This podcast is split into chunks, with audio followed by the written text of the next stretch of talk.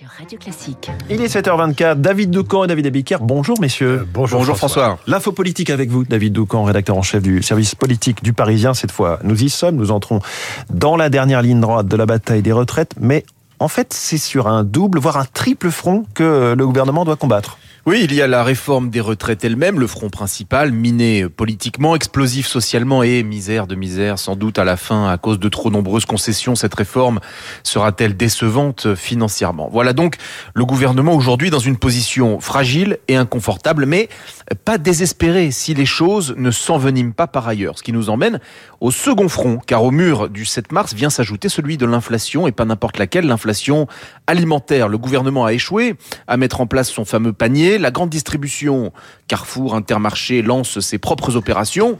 Mais les Français s'inquiètent. Une alimentation qui deviendrait trop chère, c'est le risque de voir injecter un super carburant dans le moteur de la colère que les syndicats CGT en tête rêvent de faire rugir à partir de demain. Troisième front, celui de la jeunesse. Jusqu'à présent, elle s'est peu mobilisée sur les retraites, mais c'est un autre sujet qui pourrait servir d'étincelle. Le service national universel, une fuite malencontreuse sur le site du ministère de l'Éducation, a laissé entrevoir la perspective d'un SNU obligatoire pour tous, tous les élèves de seconde. Cela n'a rien à voir avec les retraites, mais les organisations lycéennes et étudiantes, si proches de l'extrême gauche, se sont jetées dessus dans l'espoir de faire sortir les jeunes de leur apathie pour les projeter dans les rues. Vous avez dit euh, cynisme peut-être, oui. En tout cas, les organisations de jeunesse préparent leur première grande journée de mobilisation ce jeudi. Triple front, donc David, euh, le gouvernement peut-il s'en sortir? Oui, euh, en mettant en pratique un plan en trois points. Grand 1, tenir. Grand 2, tenir.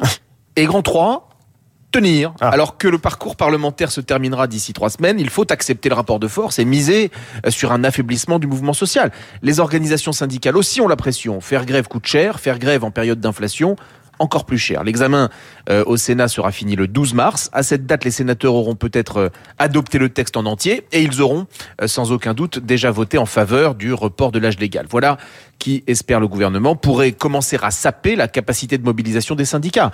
L'exécutif a perdu la bataille de l'opinion depuis bien longtemps. Dans toutes les enquêtes, le rejet de la réforme est fort et stable, mais dans les mêmes sondages, l'idée qu'elle finira par être adoptée est tout aussi largement majoritaire, et ce depuis le début.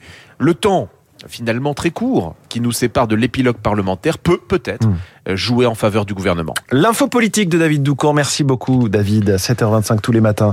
Il est 7h27. David Abiker, les titres de la presse et à la une, la routine. La routine française du mouvement social qui s'annonce et des titres résignés qui l'accompagnent à la une des journaux. Dure semaine en vue, anticipe le Parisien. Une semaine de galère et de colère pour Sud-Ouest. Retraite, l'épreuve de force annonce pour sa part les échos. Pour la dépêche du midi, la colère monte d'un cran à partir de demain. Ça sent le roussi à la pompe, prévient Paris-Normandie qui anticipe la pénurie d'essence. La France gronde et Macron regarde ailleurs, titre Libération, qui donne la parole à un sociologue qui qualifie la réforme de contre-révolution capitaliste. Ils sont toujours un peu extrêmes, ces sociologues mélanchonistes. À part ça, le guide Michelin délivre aujourd'hui ses étoiles à Strasbourg. C'est la piste aux étoiles, se réjouissent les dernières nouvelles d'Alsace. Et puis le magazine Society fête son 200e numéro et s'est rendu en Mayenne pour fêter ça avec un, un boudin. un boudin de 200 mètres de long. Moi, je trouve ça beau. C'est beau, effectivement. Merci beaucoup, David Abiker. À tout à l'heure, 8h30. Mais pas pour le boudin. Si, si. le euh, boudin noir. Boudin blanc, plutôt. Vous l'épluchez pour le faire cuire ou vous l'épluchez pas euh, Vous enlevez la peau ou pas C'est trop intime, ce que vous décrivez ce matin à l'antenne. 7h28. Merci, David Abiker. À tout à l'heure, 8h30. Bonjour, Renaud Blanc. C'est vraiment passionnant, ces discussions avec Un temps suspendu. Ah oui, c'est ça. C'est intense.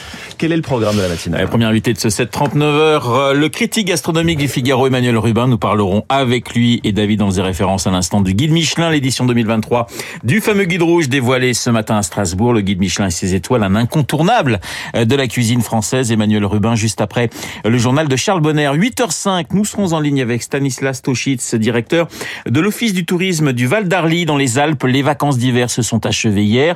L'heure est au bilan pour les stations de ski 2023. Bon ou mauvais mauvais millésime, Stanislas Tochitz, dans le journal de Lucille Bréau. 8h15, Guillaume Durand recevra Vincent Hugeux, spécialiste de l'Afrique, le voyage d'Emmanuel Macron à Brazzaville et à Kinshasa, un déplacement, vous le savez, sous tension. Vincent Hugeux dans les stars de l'info, rendez-vous dans trois quarts d'heure. Vous n'oubliez pas Esprit Libre à 8h40, comme tous les lundis, vous retrouverez Luc Ferry pour commenter toute l'actualité. Esprit Libre, juste après la revue de presse de David. Mais tout de suite, la météo.